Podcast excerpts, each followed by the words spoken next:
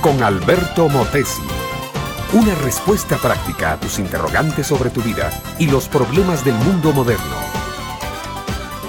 Son solo cinco palabras. Cinco palabras solamente pero ellas llenaron las ilusiones de miles de hombres inteligentes de Europa y despertaron rosadas esperanzas para la humanidad.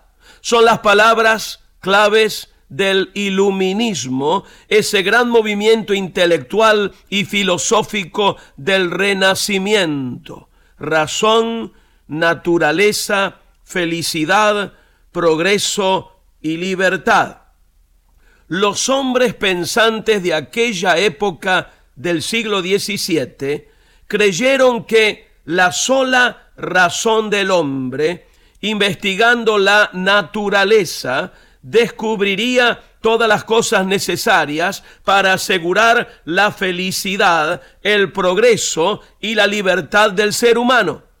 Llevados de su orgullo y excesivamente confiados en su propia inteligencia y el mito de la bondad natural del hombre, aquellos pensadores, discípulos de Voltaire, se desentendieron de Dios, lo relegaron a su dominio del cielo y le dijeron, déjanos solos. Tú ya no tienes nada que hacer en la tierra, nosotros arreglaremos todas las cosas. El resultado, mi amiga, mi amigo, de esta actitud ha sido con el correr de un par de siglos la desesperación, el caos, la violencia, la ruina moral, la sola razón del hombre, desligada de Dios, no ha servido para nada, como no sea para hundir a la humanidad en la incredulidad y el ateísmo. El Salmo número 10 estudia este problema de la inteligencia humana que es el problema del corazón, y dice estas palabras, el malo por la altivez de su rostro no busca a Dios, no hay Dios en ninguno de sus pensamientos. No quiero decir que Voltaire, Condorcet, Rousseau eran hombres malos precisamente. Posiblemente estaban bien intencionados, deseaban lo mejor para la humanidad.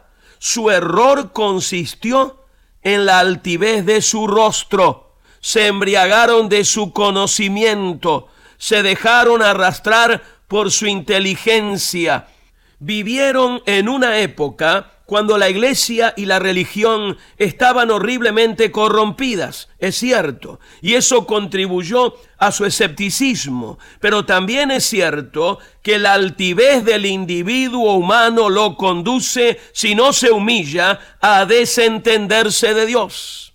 Volvamos a nuestro texto. El malo, por la altivez de su rostro, no busca a Dios. No hay Dios en ninguno de sus pensamientos. Y para llegar a esto no se necesita tampoco ser un filósofo del iluminismo. Cualquier hombre de la calle que se cree grande y fuerte y suficiente de sí mismo se olvida de Dios, lo echa de su pensamiento, nunca se acerca al templo para escuchar la predicación, nunca lee la Biblia en busca de luz y de verdad, nunca se arrodilla para suplicar la misericordia de Dios, nunca se reconoce pecador, si le hablan de arrepentirse, se burla o se enoja. ¿Cuál es el resultado final de esta actitud personal?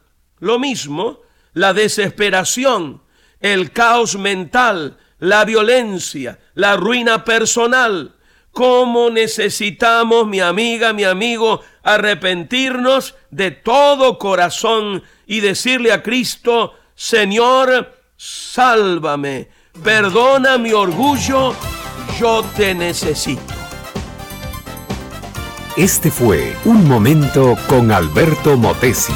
Escúchanos nuevamente por esta misma emisora. Educación que transforma.